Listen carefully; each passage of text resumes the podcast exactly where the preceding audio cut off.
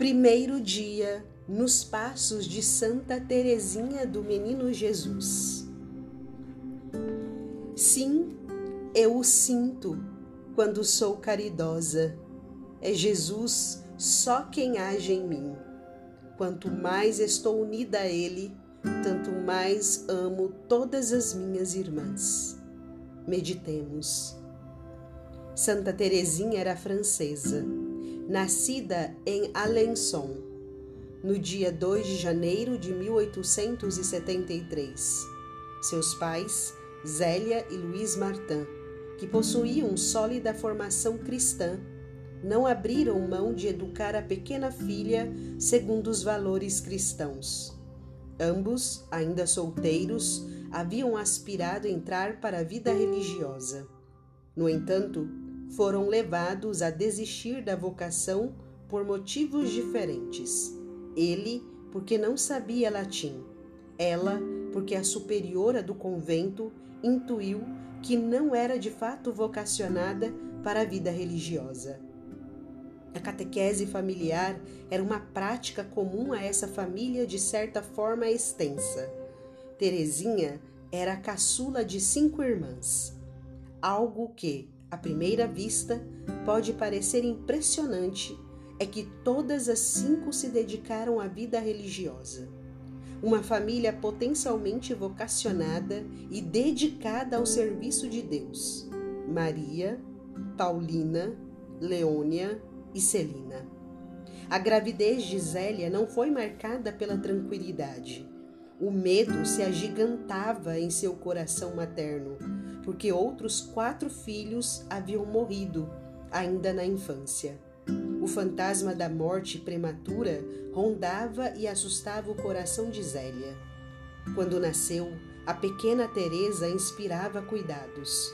Ela sofria com crises de enterite desde o nascimento. Seu pequeno e frágil corpo necessitava de cuidados especiais. E a situação parecia marcada pelo sofrimento. A mãe de Terezinha, que estava com 42 anos e lutava com um câncer no seio, não tendo mais condições de alimentar a filha, precisou, com grande dor no coração, confiá-la aos cuidados de uma ama de leite, Rosa Taylor, que residia numa aldeia a aproximadamente duas horas de sua casa. Essa primeira experiência de Terezinha, com apenas dois meses, foi razoavelmente prolongada. Durou de março de 1873 a abril de 1874 aproximadamente 15 dias antes do nascimento de Terezinha. Sua mãe escrevera à sua cunhada, manifestando a profunda emoção que tomava conta de seu coração. Eu amo loucamente as crianças. Nasci para tê-las. A relação de amor entre Terezinha e sua mãe trazia marcas especiais que jamais seriam esquecidas.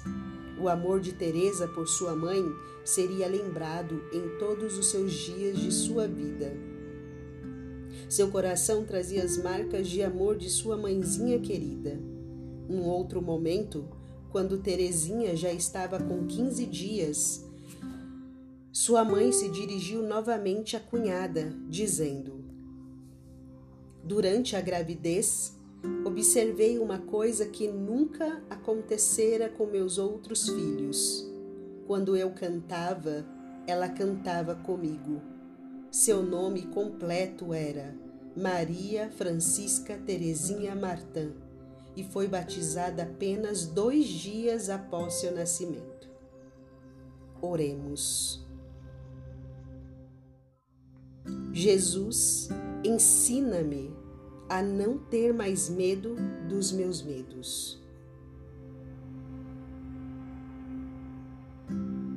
Até mesmo os cabelos de vossa cabeça estão todos contados.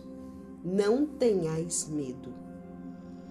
Vós valeis mais do que muitos pardais.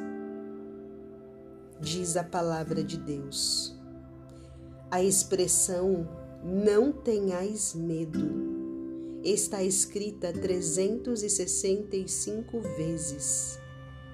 Isso significa que, para cada dia no ano, temos de nos lembrar de que podemos vencer esse inimigo e vencer os medos.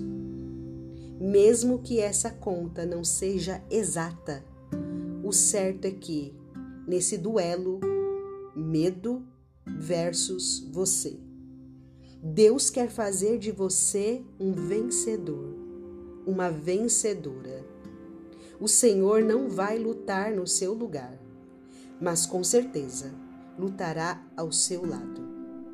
Não sei se percebeu, mas você já está na arena da vida. A luta já vai começar. Resta saber quem vai vencer: você ou o seu medo. Existem muitos tipos de medos: medo do passado, medo do presente, medo do futuro. Medo de pessoas de dentro de casa e fora dela. Medo de solidão, de multidão. Medo de morrer, de viver. Medo de homem, de mulher. Existem pessoas que têm medo de quem está vivo, outras de quem está morto. Alguns com medo da traição, outros da paixão, outros com medo do perdão, dar ou receber. Alguns com medo de falar, outros com medo de calar. Alguns com medo do conhecido, outros do desconhecido. Enfim, são muitos os tipos de temor e escrever uma lista de todos seria algo quase impossível. Certa vez, ouvi Padre Rufus Pereira o sacerdote exorcista dizer que o demônio é o Deus do medo e que esse sentimento é como um louvor aos infernos. Quanto mais uma pessoa o alimenta, tanto mais força tem o demônio de fazer mal a ela. Medo e fé são como água e óleo, não se misturam. Ou uma pessoa tem fé ou tem medo. Se o medo vencer, acabará asfixiando a fé. Deus os abençoe.